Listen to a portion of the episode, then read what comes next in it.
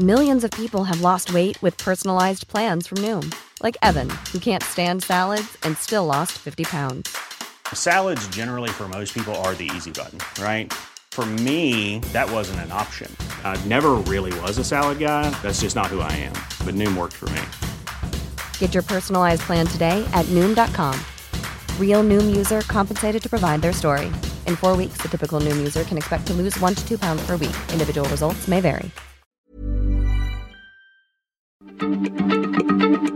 Heraldo Radio, la H se lee, se comparte, se ve y ahora también se escucha.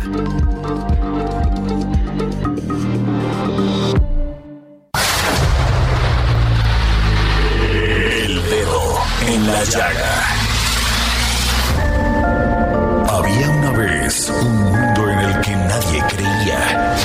De historias inexplicables. Una nación con personajes asombrosos. Santo Tomás tenía razón. Hay que ver para creer. El México increíble, las verdades que duelen, la voz de los que callan, el dedo en la llaga. Infórmate, diviértete, enójate y vuelve a empezar. El Heraldo Radio presenta El Dedo en la Llaga con Adriana Delgado. Bailar de lejos no es bailar. Es como estar bailando solo.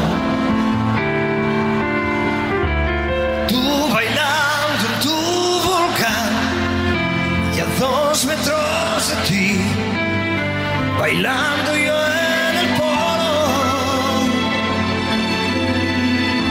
Probemos una sola vez.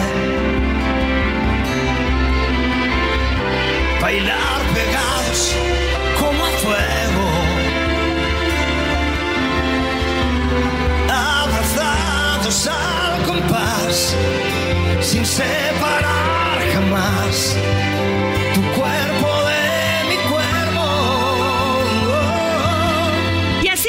este dedo en la llaga de este martes 20 de junio del 2023. Soy Adriana Delgado. Sígame usted en mis redes, arroba Adri Delgado Ruiz. Y estamos escuchando Bailar Pegados del gran Sergio Dalma y este maravilloso concierto que dio en la Plaza Las Ventas en Madrid. Bailarines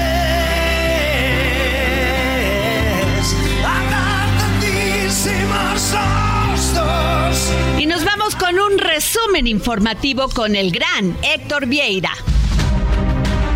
El presidente Andrés Manuel López Obrador informó que designó como nuevo titular de la Secretaría del Trabajo y Previsión Social a Marat Bolaños López, quien se desempeñaba como subsecretario de Empleo y Productividad Laboral y es el responsable del programa Jóvenes Construyendo en la Dependencia, en sustitución de Luisa María Alcalde, quien ayer fue designada como nueva secretaria de Gobernación.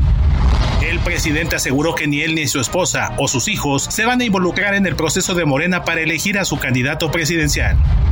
El mandatario federal también respaldó al gobernador morenista de Veracruz, Cuitláhuac García, quien ayer acusó que la jueza Angélica Sánchez arregló la liberación de Itiel Palacios García, alias el Compa Playa, presunto líder del cártel Jalisco Nueva Generación en los límites de la entidad con Oaxaca. El jefe del Ejecutivo dijo que su gobierno seguirá denunciando a jueces ante la Fiscalía General de la República. Durante la conferencia matutina de este martes, el secretario de Salud Jorge Alcocer destacó la firma del convenio entre los gobiernos de Nayarit, Tlaxcala, Colima, Sonora, Sinaloa y Baja California con la Federación para que se implemente el programa IMSS Bienestar en sus entidades y con ello brindar atención médica a las personas sin seguridad social. La ex jefa de gobierno de la Ciudad de México, Claudia Sheinbaum, y actual aspirante a coordinadora de la defensa de la Cuarta Transformación a nivel nacional, inició sus recorridos por todo el país en el estado de Oaxaca, en San Juan Bautista Tuxtepec, en la región de la cuenca del Papaloapan, desde donde reiteró su mensaje de que este es el tiempo de las mujeres en el que pueden llegar a ser lo que ellas deseen, incluso presidentas de México. Los animales domésticos sí son parte de la familia, ahora también para fines jurídicos. Por primera vez un tribunal federal de la Ciudad de México determinó que la evolución que ha tenido la familia lleva a concluir que hay un nuevo tipo y que se debe reconocer legalmente, la familia multiespecie. Investigadores de la UNAM desarrollaron tres variedades de maíz amarillo que permitirían reducir de manera significativa las importaciones de este producto y evitar que en el país se siga consumiendo maíz transgénico.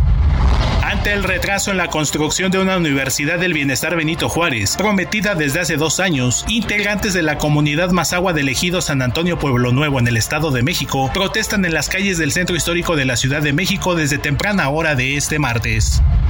Entre otros presuntos hechos de corrupción y manejo ilícito de decenas de millones de dólares del exabogado de Enrique Peña Nieto Juan Ramón Collado, el gobierno del Principado de Andorra investiga la compra de tres departamentos de lujo en Miami Beach, que ahora son propiedad del político priista Roberto Margazo, así como el pago de una estancia de lujo en Marbella al expresidente Carlos Salinas de Gortari. Marco Aurelio Ramírez, director de finanzas del Instituto Mexicano del Seguro Social, aseguró que la institución tiene suficiencia financiera hasta el año 2037, con obligaciones a esa fecha estimadas en casi 3.8% del Producto Interno Bruto, por lo que aseguró que hay tiempo suficiente para continuar con el análisis, implementación y fortalecimiento de las estrategias que permitan al organismo contar con una viabilidad financiera de más largo plazo. La secretaria del Medio Ambiente María Luisa Albores informó que como parte de las acciones de precaución ambiental en la ruta del tren Maya, a finales de mayo arribó a Puerto Progreso en Yucatán un buque tanque con el primer cargamento de biodiesel que se utilizará en esa ruta ferroviaria y que se extenderá a otros usos en esa región. En las últimas horas, en siete municipios de Morelos, se registró caída de ceniza por la actividad del volcán Popocatépetl, así lo informó Protección Civil Estatal. Se trata de Tepoztlán, Cuernavaca, Ocuituco, Cuautla, Atlatlahucan, Jiotepec y Emiliano Zapata. En Tlalmanalco, en el Estado de México, Álvaro Arbizu Aguiñaga, integrante del colectivo ambientalista Centro para la Sustentabilidad de la Sierra Nevada, Incali, Ixcahuicopa, murió este lunes luego de sobrevivir a una agresión perpetrada la semana pasada, cuando varios sujetos ingresaron al inmueble ubicado al pie del volcán Iztaccíhuatl. Y tuve la oportunidad de platicar con Mauricio Vila Dosal, quien actualmente es gobernador constitucional de Yucatán y quien busca ser candidato presidencial de su partido, Acción Nacional. El dedo en la llaga. Y tengo en la línea al gobernador constitucional de Yucatán, Mauricio Vila Dosal. Gobernador, acaba usted de decir que sí quiere participar dentro de su partido y lo que podría ser si se logra una alianza para nombrar candidato a la República por parte del PAN. Y bueno, pues esta alianza y que ha tenido tantos cuestionamientos por los resultados electorales. ¿Me puede hablar más de ello, por favor?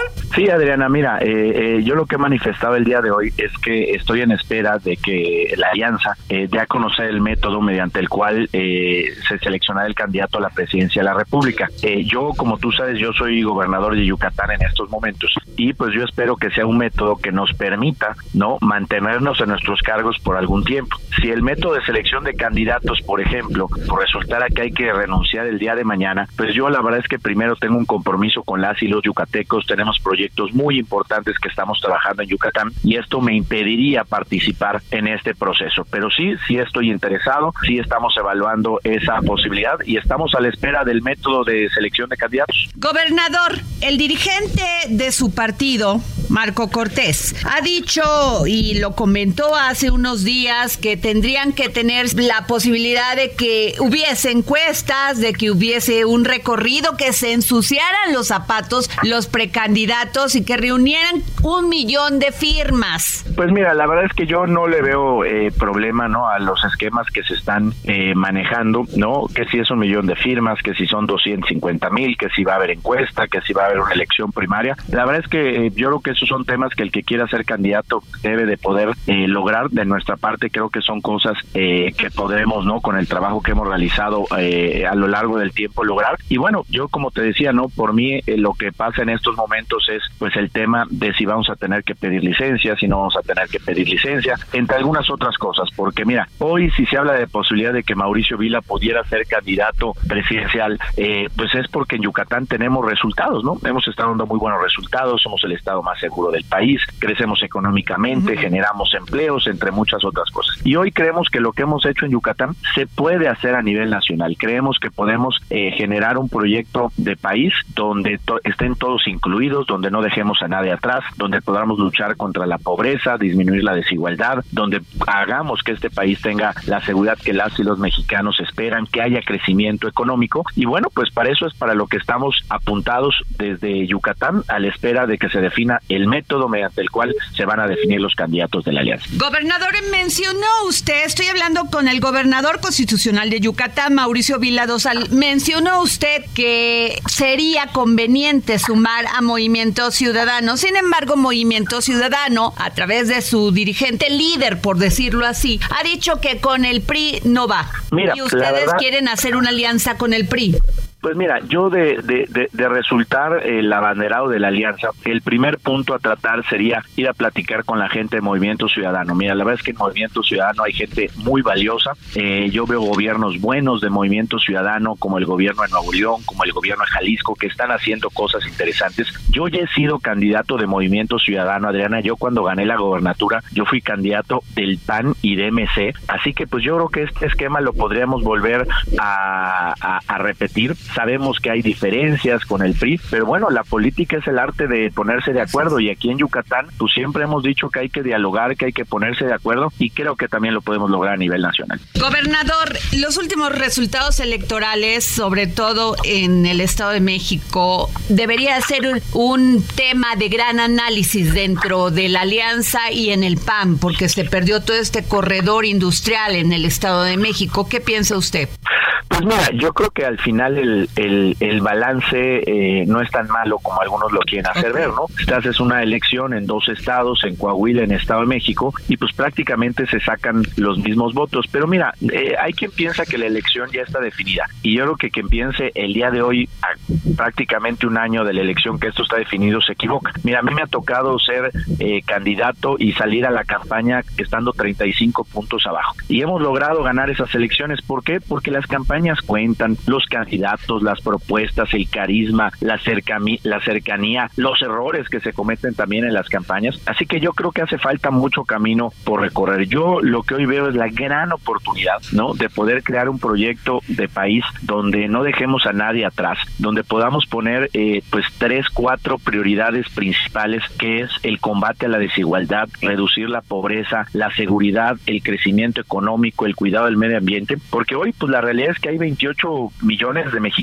que todos los días pasan problemas para poder comer. Hay 35 millones de mexicanos que tienen problemas para accesar eh, en temas de salud y pues ayudarlos es una obligación de todos. Pero esto solo lo vamos a poder lograr si trabajamos en equipo y sobre todo que yo estoy convencido, Adriana, que cuando los mexicanos nos unamos no va a haber nada que nos pueda detener. O sea, ¿usted sí cree que el PAN sí debe de ir en alianza, generar esa conciliación con los intereses que cada partido tienen y generar un solo candidato o candidata? Mira, eh, yo creo que las mejores posibilidades de ganar la elección nos los da la alianza. Okay. También creo que de no llegar a ganar, pues el PAN se va a ver en una situación complicada porque vamos a absorber los negativos también de otros partidos políticos que van en la alianza. No, esa es una decisión que tienen y que ya han tomado la dirigencia de mi partido y pues ellos serán los responsables, ya sea del triunfo o también de las consecuencias que hayan después en dado de darse una derrota. Yo como panista, yo estoy apoyando a mi partido. Creo que el PAN es el partido que nos da las mejores oportunidades de tener el gobierno que esperan millones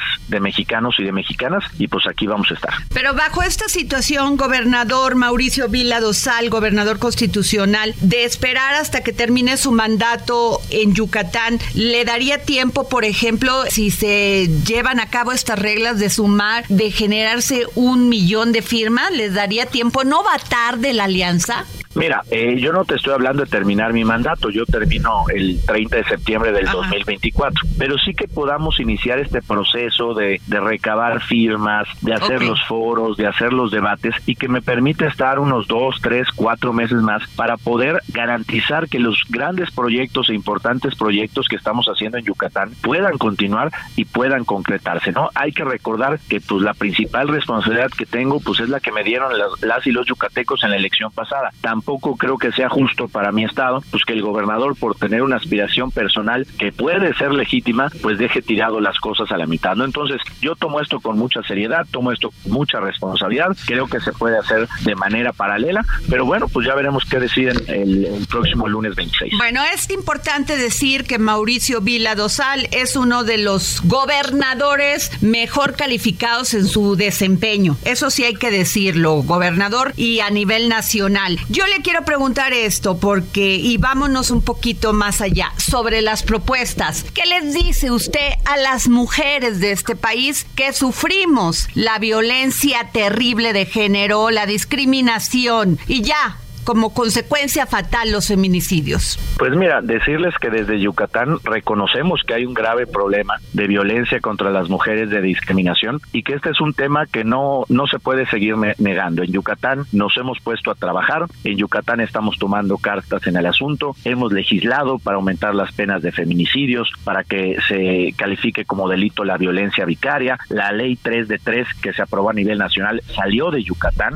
ahí se aprobó y luego se propuso a nivel nacional Hemos creado institutos eh, municipales de la mujer en los 106 municipios, 34 centros regionales Violeta, donde se empodera a las mujeres, donde se previenen casos de violencia y cuando lamentablemente se dan estos casos de violencia, pues tengamos donde atenderlos. Estamos eh, generando programas como por ejemplo el programa de vivienda segura, que cuando una mujer tiene un problema de violencia en la familia y ya no quiere regresar a la casa, nosotros le rentamos una casa los primeros tres, seis meses, le conseguimos un trabajo y hace falta mucho por hacer y en este tema, eh, Adriana, mientras haya una sola mujer violentada en este país, no nos podemos dar por vencidos ni podemos cantar victoria y vamos a seguir trabajando en Yucatán y donde estemos para seguir empoderando a las mujeres y para disminuir radicalmente los índices de violencia que hay en contra de ellas. El sector empresarial, muchos empresarios, no solamente mexicanos, sino extranjeros, quejándose de la certeza jurídica a sus inversiones y también de la falta de apoyos. ¿Qué les dice usted? ¿Por qué tendrían que voltearse a ver a nivel nacional a Mauricio Vila? Mira, yo creo que hoy hay una gran oportunidad, ¿no? Que nos da la coyuntura mundial, que es el nearshoring. Hoy muchas empresas de Asia quieren venir a invertir a Norteamérica y México tiene que aprovechar esta gran oportunidad. Yo te voy a decir algo. En Yucatán ya le estamos aprovechando. Eh, sacó un estudio Credit Suisse donde dice que los tres estados de la República que mejor están aprovechando el nearshoring es en este orden, número uno Nuevo León, número dos Coahuila y número tres Yucatán. La diferencia es que nosotros no estamos en la frontera. ¿Y qué es lo que estamos haciendo en Yucatán para poder aprovechar el nearshoring? Uno, dando certeza jurídica, el estado más seguro de todo el país. Según World Justice Project, también uno de los estados eh, líderes en el tema de certeza jurídica. Y son varias cosas principales, cuatro te diría. Tenemos que mejorar la logística, tenemos que brindar eh, más gente que esté estudiando carreras relacionadas con tecnología de la información, certeza jurídica como platicamos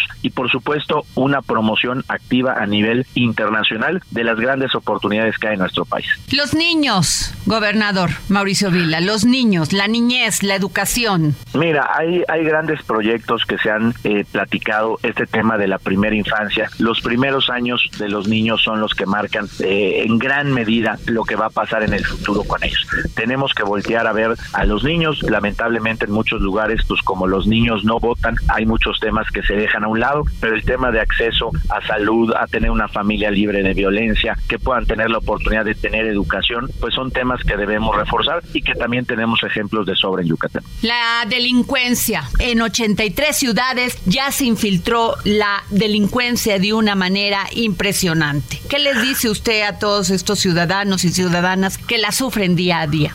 Pues mira, lo que te diría es que en Yucatán tenemos una tasa de incidencia delictiva, pues comparada con los países europeos más importantes, ¿no? Eh, los nórdicos. Estamos hablando que nuestra tasa, por ejemplo, de homicidios dolosos es comparada con la de Suecia, ¿no? Con la de Finlandia, con la de Suiza. Y eso es lo que queremos para el país y eso pasa por tener más tecnología, por tener un fortalecimiento de nuestras policías locales, porque la Guardia Nacional tenga y el Ejército tengan eh, circunstancias tengan modo, tengan tiempos para poder actuar y no queramos cargarles toda la responsabilidad del tema de seguridad. Creo que hay mucho que se puede hacer. Y gobernador Mauricio Vila, gobernador constitucional de Yucatán, usted ha estado en la vanguardia sobre el tema de la protección hacia los animales, sobre la no violencia contra los animales. ¿Qué les dice a todas aquellas personas que tienen un animalito en su casa y que estas imágenes que hemos visto últimamente nos recoge el corazón? Pues mira, decirles que desde que fui diputado local en Yucatán yo impulsé la ley para eh, aprobar eh, cárcel para el tema del maltrato animal, que cuando fui alcalde de Mérida creamos la unidad de protección animal, que ahora como gobernador, además de que estamos haciendo el primer hospital veterinario público de todo el sureste del país, también hemos hecho una agencia especializada en la Fiscalía para poder atender los delitos de violencia en contra de los animales domésticos y que sin duda este es un tema en el que podemos avanzar también muchísimo en el país con un poco de voluntad y ayudándonos en muchísimas organizaciones que hay a nivel nacional que protegen y ayudan a los animales sin ningún otro interés que el que esos animales estén mejor. ¿Cómo quiere ver el futuro de sus hijos Mauricio Vila con el México que quiere llegar a gobernar? Pues mira, a mí me gustaría ver eh, un, un, México donde mis hijos puedan salir a la calle, ¿no? Sin preocuparse de que los vayan a asaltar, de que los vayan a robar, que mi hija pueda salir a la calle, salir en la noche sin pensar que nadie le puede hacer algo malo. Me gustaría ver un México donde base a su esfuerzo, ¿no? Y a sus capacidades puedan encontrar un buen empleo que les permita eh, poder tener una vida más digna. Me gustaría que cuando se enfermen puedan encontrar buenos servicios de salud, que puedan encontrar buenas escuelas y buenas universidades. Y yo creo que eso es lo que todos queremos para nuestros hijos que puedan desarrollarse en base a su esfuerzo y a sus capacidades. Pues muchas gracias, gobernador Mauricio Vila Dosal, gobernador constitucional de Yucatán y podríamos decir precandidato, no, ¿verdad? No, todavía vamos todavía a no está, pero en la lucha por lograrla. gracias. Hasta luego, muy amable. Buen día, hasta luego. El dedo en la llaga. Hola Adriana, ¿qué tal? ¿Cómo estás? Muy buenas tardes. Oye, qué, qué buena radiografía de la eh, forma de pensar de Mauricio Vila, el gobernador de Yucatán, previo a esta cuestión que tiene que ver con cómo le va a ser la alianza opositora para, eh, pues, tener al candidato que pueda ser más idóneo para competir por la presidencia de la República. ¿Cómo le va? Muy buenas tardes. Le saluda Samuel Prieto para servirle, por cierto, este amable radio escucha del dedo en la llaga. Pues sí, en medio de todo esto, pues las cosas se están moviendo y se están moviendo rápido, ¿no, Adriana? Eh, le voy a hacer un poco al, a la labor de mi compañero Héctor Vieira, pero es un poco también como para recapitular qué está sucediendo. Fíjate, eh, eh, en cuanto a las corcholatas, las de Morena, la, los que sí están compitiendo, digamos, ya directamente por la eh, candidatura del partido en el poder, pues las cosas se están moviendo de una manera bastante interesante. Eh, en el caso de Marcelo Ebrard, él anda por allá por Ecatepec, pues haciendo también lo suyo, ¿no? Que es pues, jalar votos, este, eh, simpatías, conciencias y demás. Bueno, pues allá se encontró con Pío López Obrador, sí, el hermano del presidente, que pues ha tenido sus polémicas también, ¿no? En, en los años pasados. Pero bueno, pues Pío López Obrador, por supuesto, se subió al barco y pues en el, en el apoyo, ¿no? Al movimiento de regeneración nacional, en este caso con Marcelo Ebrard. Y eso llama la atención por varias razones. Primero, hay que recordar que Ebrard ayer había eh, propuesto la creación de la eh, Secretaría de la 4T y que incluso la pondría en manos de Andrés Manuel López Beltrán, el hijo del presidente. Eh, él dijo, pues no, no gracias, prefiero no hacer ruido a la cuestión política. Y el presidente de la República hoy mismo en la mañana dijo, mi familia no le va a entrar a esta cuestión de, de la competencia por la candidatura justamente para no hacer ruido. Pío López Obrador dice, bueno, mira, yo la verdad no sabía, andaba por acá, por Ecatepec, me encontré a Marcelo, pues lo saludé y pues le ayudé un poquito, ¿no? Pero bueno, vamos, la cuestión es que la política en la política, la familia en la familia y la sociedad pues en la sociedad, ¿no? En el caso de eh, Adán Augusto López, que es otra de las corcholatas, él anda allá en Zacatecas, y fíjese usted que eh, lo interesante de lo que sucedió hoy con él es que usted recordará que Morena estableció que les otorgaría a cada una de las corcholatas 5 millones de pesos pues para hacer su trabajo este de pues, proselitismo y conseguir ahí eh, adeptos para, para la encuesta. Bueno, Adán Augusto dice pues gracias, pero no gracias. Es decir, sí acepto los 5 millones, pero no los voy a usar. Los voy a, a este a donar para que se construyan hospitales en Metlatónoc, allá en el estado de Guerrero, y en eh, Guayacocotla, en Veracruz, que son dos de las zonas eh, pues más pobres del país. Y él dijo, bueno, estos cinco millones que me tocan, en vez de usarlos pues para andar gastando en cuestiones políticas y eso, los voy a donar para esta causa. Bueno, bastante loable también su actitud. Y bueno, veamos entonces cómo se mueve, digamos, en términos de, pues de poder desplazarse por el país en busca del, del voto, eh, pues en este caso para la, para la encuesta presidencial. Claudia Sheinbaum, ¿dónde anda? Bueno, eh, ella anda también haciendo sus recorridos y ella lo que hace es invitar a que el primero de julio pues la ciudadanía, particularmente los que los que son simpatizantes de López Obrador, usted recordará, él ganó por una mayoría muy contundente en 2018, pues bueno, todos sus simpatizantes vayan al Zócalo a festejar el quinto aniversario de su triunfo electoral, que lo va a ser justamente el primero de julio este de, de, este dentro de unos días, ¿no? Ahí en el Zócalo capitalino, usted sabe, él acostumbra a dar una serie de informes sobre cómo él percibe que va avanzando su administración y eso es justamente lo que va a hacer en ese acto, en ese acto que pues no es de campaña, pero sí tiene mucho que ver con cómo se ha dado el desenvolvimiento de su administración desde que es el presidente de la República. Pues así las cosas con las corcholatas. Vamos a una pausa. No le cambie porque vamos a seguir poniendo el dedo en la llaga. Vemos una sola vez. Bailar pegados como a fuego. Sigue a Adriana Delgado en su cuenta de Twitter arroba Adri Delgado Ruiz. Además, te invitamos a enviar tus opiniones y comentarios en texto o por mensaje de audio a través de WhatsApp al 55 2544 3334. Y si quieres escuchar El Dedo en la Llaga de El Heraldo Radio, en cualquier momento y donde quiera que te encuentres, descarga el podcast disponible en Spotify y iTunes.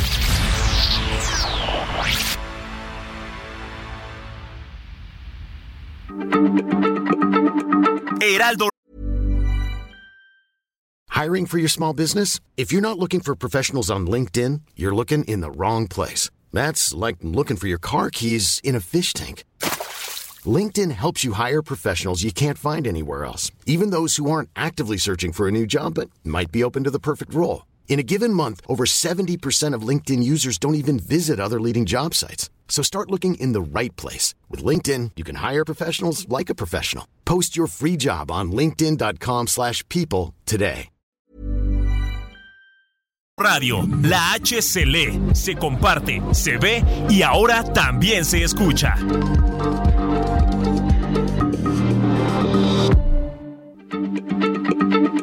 Heraldo Radio, la H se lee, se comparte, se ve y ahora también se escucha.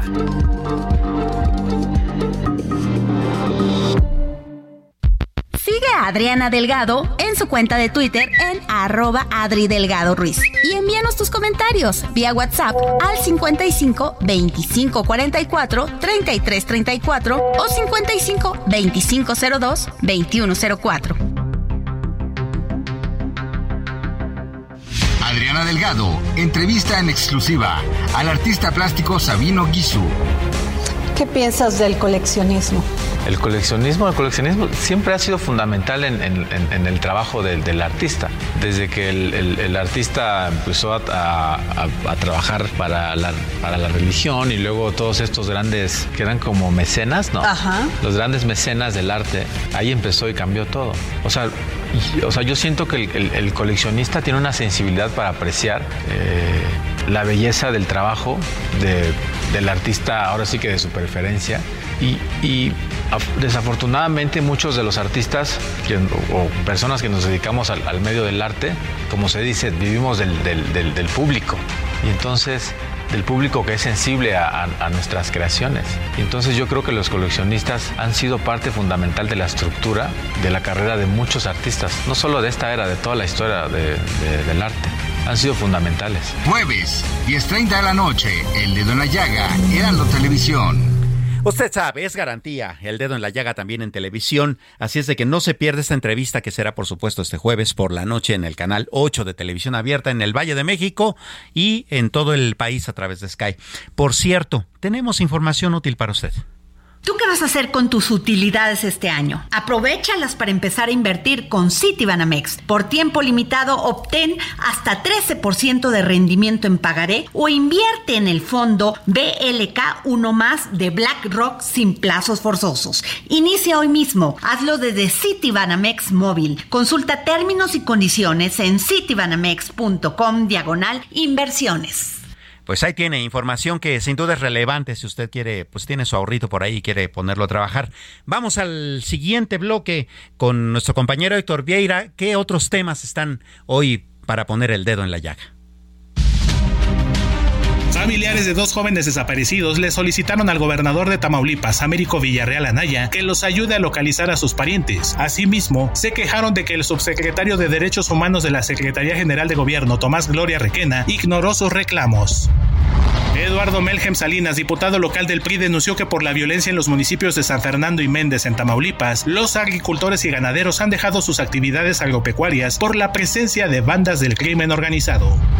En Morelia, Michoacán, por lo menos 400 soldados llegaron a Apatzingán, donde unas 800 personas fueron desplazadas de sus comunidades rurales a la cabecera municipal. Ante las amenazas de la delincuencia organizada, informó el general de la 12 Región Militar, Enrique Covarrubias López exigir precios justos, delito de cafetaleros veracruzanos presos, así lo señalaron en una carta a los productores cafetaleros que llevan 25 días detenidos en el penal de la toma, acusados por la Fiscalía de Veracruz de haber participado en el incendio ocurrido en las bodegas de Agroindustrias Unidas de México, SADCB, en Ixhuatlán del Café, esto en la entidad veracruzana, en enero de 2022. En San Cristóbal de las Casas Chiapas, un elemento de la Guardia Nacional y un efectivo del ejército mexicano murieron y dos soldados resultaron heridos en un enfrentamiento entre fuerzas federales y estatales con delincuentes en el tramo carretero Ocosocohuautla Villaflores, informaron fuentes de seguridad. En Monterrey, Nuevo León, las compras de pánico de sistemas de aire acondicionado en la capital y su zona metropolitana ocasionaron que los aparatos se agotaran en unas horas. Quienes desean comprar uno deberán esperar de 15 a 20 días según encargados de algunas tiendas departamentales. La petrolera australiana Woodside dio a conocer este lunes que aprobó la inversión final para desarrollar el campo Teón junto con petróleos mexicanos. Se trata de un yacimiento que se encuentra localizado en el Golfo de México, mismo que podría dejar una derrama de cerca de 7.200 millones de dólares y comenzar a producir crudo en 2028. UBS enfrenta multas por cientos de millones de dólares debido a la mala gestión del Shares Capital por parte de Credit Suisse, después de que los reguladores británicos, suizos y estadounidenses concluyeran sus investigaciones. Los servicios de guardacostas de Estados Unidos y Canadá desarrollan una desesperada búsqueda contra reloj del mini submarino desaparecido desde el domingo, con cinco personas a bordo tras descender a ver los restos del naufragio del transatlántico Titanic, hundido en 1912 a 600 kilómetros de la costa de Terranova en Canadá. El sumergible solo cuenta con reservas de oxígeno para un máximo de 96 horas, según calculó la Guardia Costera estadounidense. Peso inició la sesión de este martes mostrando una depreciación del 0.21%, equivalente a 3.6 centavos, cotizándose alrededor de 17 pesos con 11 centavos por dólar, con el tipo de cambio tocando un mínimo de 17 pesos con 7 centavos y un máximo de 17 pesos con 14 centavos por unidad. Morena y sus corcholatas. Claudia Sheinbaum, ex jefa de gobierno de la Ciudad de México, llegó desde temprano este martes a Pachuca como parte del proceso interno de Morena para seleccionar a su candidato presidencial. El ex secretario de Relaciones Exteriores Marcelo Ebrard estará en Ecatepec en el Estado de México para continuar con sus recorridos como parte de la gira de trabajo que inició de cara a la elección del candidato presidencial de Morena. Con una gira de trabajo por dos ciudades de Jalisco, comenzó Dan Augusto López Hernández su carrera para convertirse en el coordinador de los comités de defensa de la Cuarta Transformación de Morena.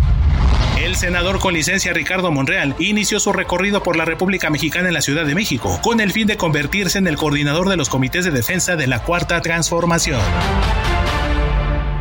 Pues así las cuestiones en el ámbito político mexicano. ¿Y sabe dónde también hay un desastre, por llamarlo de alguna manera, o todo, o toda una remamaramba en el estado de Hidalgo?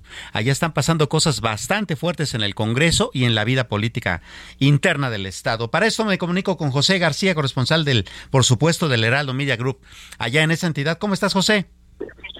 ¿Qué tal, Samuel? Un saludo a ti, al auditorio. Pues comentarte que esta mañana los ocho integrantes del grupo legislativo del Partido Revolucionario Institucional anunciaron su renuncia al partido al considerar que han existido abusos por parte de la dirigencia nacional encabezada por Alejandro Moreno y Carolina Villano. Y es que apenas esta renuncia se da cinco días después de que el ex gobernador de Hidalgo, Omar Hayat Meneses, anunció su salida del tricolor y bueno, estos ocho diputados locales también decidieron desistir de su militancia del instituto político, entre los que se encuentran también el dirigente estatal Julio Valera Piedras, quien se desempeñaba también como coordinador del grupo legislativo del PRI.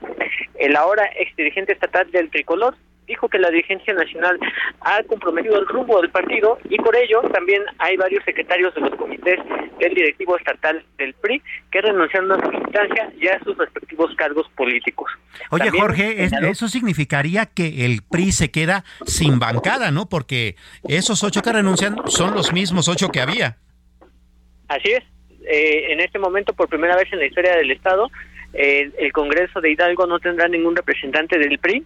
Eh, apenas hace unos momentos en tribuna se lleva a cabo la sesión ordinaria del Congreso, donde los ocho integrantes de, de este nuevo eh, partido, de esta nueva fuerza, anunciaron que continuarán como colectivo conformado como la Fuerza Plural Independiente para mantener la Junta de Gobierno que terminará precisamente en, septiembre de este año y que es encabezada por el Partido Revolucionario Institucional. Entonces, eh, siguen estos ocho diputados como representantes, pero no van a hacer referencia al PRI ni van a hacer referencia a su militancia en ese partido. Vaya, qué cosa. José García, muchísimas gracias por tu información. Gracias, muy buenas tardes. Muy buena tarde, pues cómo ve la cosa. Adriana, allá en Hidalgo la cosa se está poniendo fuerte. Mi querido Samuel, era de esperarse. Al irse Omar Fayad, pues algunos dicen que no tenía legitimidad, que se perdió porque él no apoyó a la candidata Carolina Villano, pero la realidad es que no se, no se va solo, se lleva a toda la bancada del PRI. Y con esto habría que preguntarse, porque me imagino que se va a hacer una agrupación política, no electoral, pero sí una agrupación política y pues yo creo que esta fuerza que, que se va con Omar Payat, esta fuerza política, pues podría apoyar a otros partidos y a otras este pues a otros candidatos Samuel.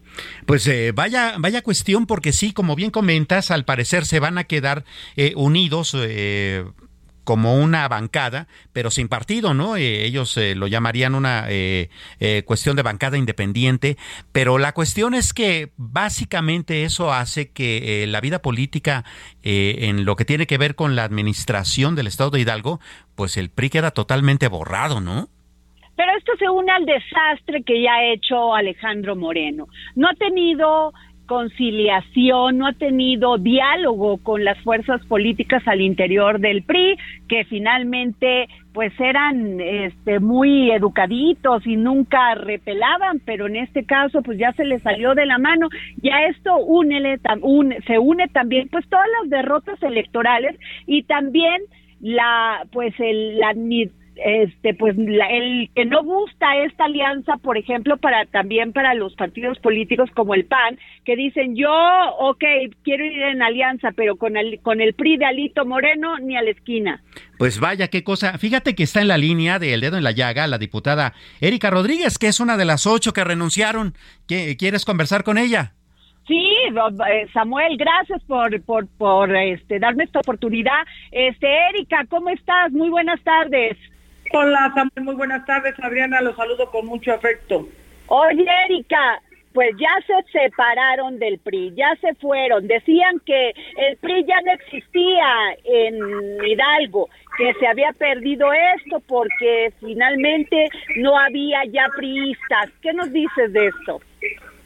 Eh, mira, Adriana, sabemos que el diálogo, la autocrítica y el respeto son características fundamentales de un partido y en todo momento deben de ser la base de que alimente la relación entre dirigencias eh, partidistas y militantes, las estructuras, eh, nuestras bases es la pluralidad de opiniones y la participación lo que hace efectiva la vida interna de los partidos políticos. Es también algo muy importante democratizar la vida interna de, de, los partidos políticos y cuando alguna de esas características se ve amenazada, se trastoca el fondo y la forma que ofrecen los partidos políticos.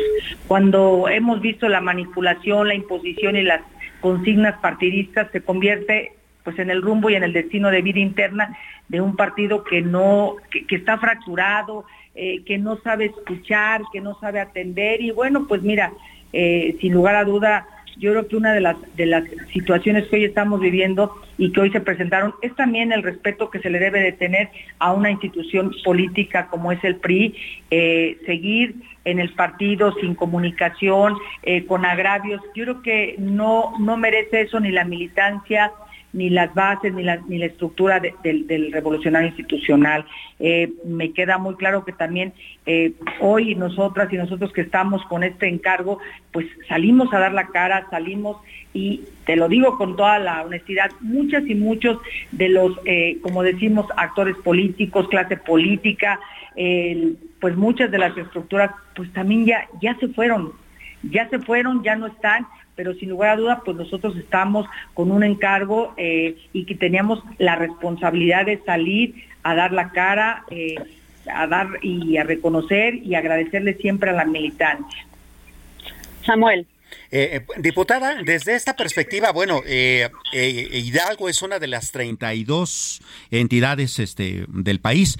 Sinaloa, por ejemplo, también reporta una desbandada de, militantes, eh, pues eh, no necesariamente siquiera hacia otros partidos, sino tal vez pues a dejar simplemente la militancia justamente por esta decepción. ¿Cuál considera usted que sería el futuro inmediato del PRI como partido a nivel nacional? Mira, a mí ya no me tocaría eh, decirlo. Yo creo que la dinámica de la vida interna del PRI, descentralista, autoritaria, que ha tenido la dirigencia nacional ha traído un saldo de más derrotas que éxitos. Eh, yo, lo yo lo he dicho, es mi obligación señalar que el PRI es un partido que día a día ejerce discriminación partidista, donde la participación de la vida democrática no es para todas las personas que militan en el partido, prevalece la falta de liderazgo, de rumbo y de dirección. Y bueno, como ciudadana y como militante que fui de mi partido, mis decisiones están basadas en convicciones, en principios, en valores. Eh, cuando tuve la oportunidad de estar al frente de la dirigencia, eh, pues se, hizo un trabajo con mucha responsabilidad, eh, con todas las estructuras, con todos, eh, con todo el, prismo de Hidalgo. Y bueno, pues recuperamos 32 municipios, eh, fuimos a agradecerle en los 90 años del prismo, ocupamos el segundo lugar en afiliación en todo el país. Entonces, bueno, hemos entregado resultados porque no solamente podemos nosotros decir, y la gente, y siempre voy a respetar la opinión de todas las personas que están ahorita haciendo algunos comentarios, pero el tiempo va a decidir va a definir quién tuvo la razón. Lamentamos mucho que tengan secuestrado al, partido. Eh, cuando fui dirigente, y tú sabes que me tocó vivir momentos también complicados, eh, se hizo una asamblea donde yo le pedí a Alejandro Moreno me diera la oportunidad de hablar porque ellos hicieron y deshicieron con los estatutos. Yo aquí tengo en mi teléfono los mensajes donde le pedía me diera oportunidad de opinar a través del Zoom, el cual me dijo que sí y él nunca cumplió. Entonces han sido muchos agravios, eh, el silenciar eh, a una eh, mujer que estaba dirigiendo en ese momento el partido se me hace un agravio, se me hace violencia. Sin embargo, seguimos construyendo, seguimos trabajando.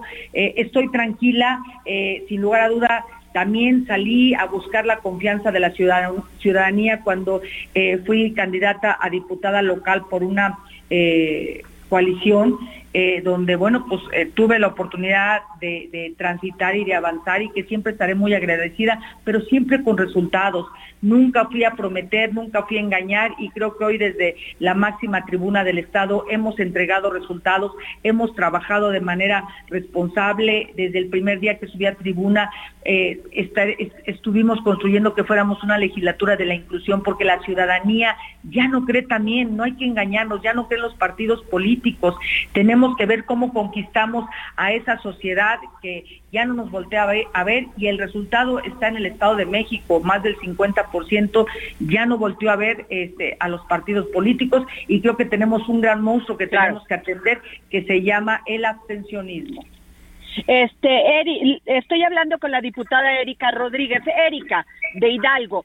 Eh, ya se renunciaron al PRI los siete diputados, ocho, con el, ocho con el con el líder del, del Congreso, ¿no? Es así. Ahora, ¿en qué se van a convertir, Erika? Ya es una agrupación independiente. Entre ellos también diría, pues el líder de, de que fue gobernador de Hidalgo, que ha sido senador, diputado y varios cargos, Omar Fayad. Bien, que este participar políticamente, porque ustedes son políticos de trayectoria, han sido diputados, tú has sido dirigente del partido del PRI. Eh, fui diputada también federal y siempre entregando resultados. Exacto. Eh, me, fui por tierra y, bueno, pues logramos la confianza de las y los ciudadanos. Eh, hemos decidido hace unos momentos conformar un grupo parlamentario plural e independiente que trabaja incansablemente para que pues Hidalgo siga creciendo desde las facultades que tenemos como diputadas y diputados.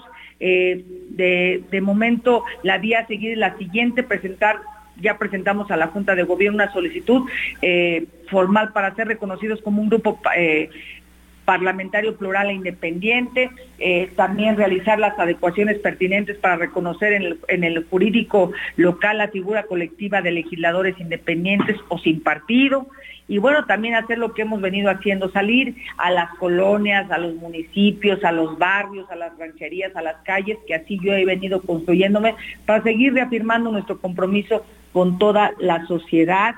Eh, por supuesto, eh, reconozco y, siempre mi agradecimiento a todas y a todos eh, quienes en algún momento estuvimos construyendo, pero lamentablemente hoy esta dirigencia nacional se olvidó de las bases de las estructuras y de la y de la militancia. Pues muchísimas gracias, diputada Erika. Gracias por tomarnos la llamada para el dedo en la llaga. Erika Rodríguez, gracias.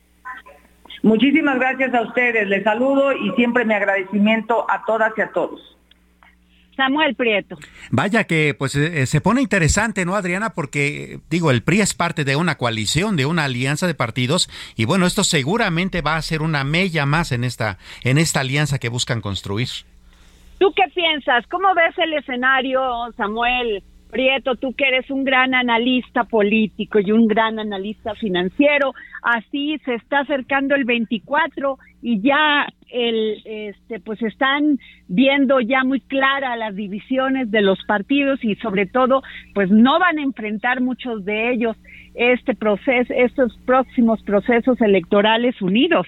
Eh, sí, sin duda, ¿no? Eh, aquí mismo tú tuviste hace muy pocos días en esta mesa de trabajo al, em, al senador Cepeda, quien decía, bueno, pues mejor sepárense, ¿no? Este, y cada partido, pues, eh, más bien que se acerque a la ciudadanía y haga un esfuerzo porque juntos no está funcionando. Había esta misma evaluación que tú hiciste hace un momento en el sentido de que han competido por 21 gubernaturas y solamente ganaron tres o cuatro. Entonces, vamos, no ha sido numéricamente un éxito y al parecer estas dimisiones eh, que se están dando a nivel local pues también están haciendo una mella bastante importante. Ahora es bien importante comentar esto de, de, porque eh, se perdió Hidalgo y acusaban a Omar Fayad de haberlo dejado haberlo entregado. Yo no entiendo este punto, eh, Samuel, porque yo les pregunto a quienes este, hacen esta aseveración,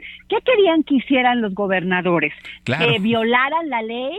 que entregaran votos, que cooptaran el voto, acuérdate que ya es un delito federal, este, que intercambiaran programas sociales por el voto, ¿Qué querían que hiciera? Y además, bueno, también una un personaje como Mar Fayad, que tiene 40, 45 años de militancia, que entregó triunfos al partido, que ganó la gubernatura, siendo que eh, también Alejandro Moreno eh, entregó el estado de Campeche a Morena.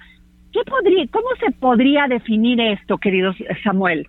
Eh, claro, o sea, no solamente eso, eh, que parece ser eh, una cuestión pues como de doble cara, ¿no? Porque sucedió en el caso de Alito, como tú bien comentas con Campeche, están eh, señalando fuertemente al exgobernador de Hidalgo y hace muy pocas semanas lo hicieron también con Alfredo del Mazo, ¿no? Entonces parece ser que eh, el o sea, gran la culpa no la tengo yo, la tienen los demás. Exactamente, ¿no? Entonces si ganamos fue porque yo lo hice bien, si perdemos pues es que el gobernador lo hizo mal, ¿no? Pero además, este, sin duda, el PRI ha tenido enfrentamientos muy duros al interior, no dejan participar a los militantes de toda la vida, han permitido, bueno, mencionar a Beatriz Paredes, a Enrique de la Madrid, como algunos precandidatos, pero este a mí me parece muy claro que cuando Alejandro Moreno se presenta a levantarle la mano la, la mano a Alejandra del Moral sabiendo que había perdido y luego se va a este a Coahuila a levantarle la mano al candidato ganador con su playera diciendo alito, me queda claro que el primer candidato a la presidencia de ese partido va a ser él. Eh, sí, sin duda, sin duda. El punto es que a ver qué tanto realmente puede tener una proyección nacional en términos de poder competir con el candidato, eh, pues de Morena que resulte, considerando además que pues no goza del el mejor prestigio posible. Sin duda se van a poner difíciles estos tiempos. Eh, hay voces, como lo decíamos al principio, Samuel, de esta entrevista, que en el PADIS, en el PAN dicen yo no quiero ir con el PRI, Movimiento Ciudadano, que sería como la joya de la corona que todo el mundo se disputa, este dice pues yo no voy con el PRI tampoco. Entonces se complica el escenario para que la oposición le haga frente a Morena. Sí, sí, sin duda, ¿no? Eh, ahora resulta que eh, cada voto cuenta. Siempre ha sido así, pero ahora lo es más en el sentido de que los partidos tienen claro de que si sus alianzas no están completas, pues tienen muchas menos posibilidades de competir. Y ahí es donde los intereses personales, los egos políticos, eh, los intereses específicos, pues parecen estar jugando más de lo que deberían, ¿no? En un contexto en donde el interés general tendría que prevalecer. Así es. Samuel, y te quiero dar mi última, una última nota que sería que tuve la oportunidad de entrevistar el día de hoy a Rosario Robles para el Heraldo de México Televisión, el Heraldo Televisión, y me dijo que próximamente va a realizar una gira por todo el país para agradecer a todas las personas que apoyaron pues este momento tan difícil que pasó en este en el en la cárcel durante un año y todo el trabajo que hizo su hija eh, Mariana Moguel para pues y sus abogados para para este pues que quedara libre todavía sigue con, con, todo este proceso, pero ya está, ya lo está siguiendo en libertad. Claro, y pues va, eh, va, a realizar una gira por todo el país. Excelente, pues esta es la nota, la nota con la que cierra el dedo en la llaga. Ya viene la guillotina, Adriana. Que tengas muy buena tarde, buen provecho. Hasta luego, querido Samuel. Buenas tardes. Bailar pegados. El Heraldo Radio presentó el Dedo en la Llaga con Adriana Delgado.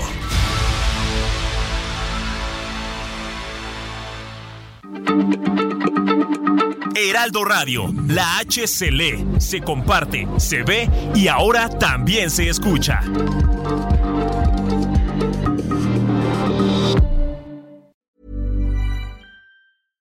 Imagine the softest sheets you've ever felt. Now imagine them getting even softer over time. That's what you'll feel with Bowl and Branch's organic cotton sheets. In a recent customer survey, 96% replied that Bowl and Branch sheets get softer with every wash. Start getting your best night's sleep in these sheets that get softer and softer for years to come. Try their sheets with a 30-night guarantee. Plus, get 15% off your first order at bowlandbranch.com. Code BUTTERY. Exclusions apply. See site for details.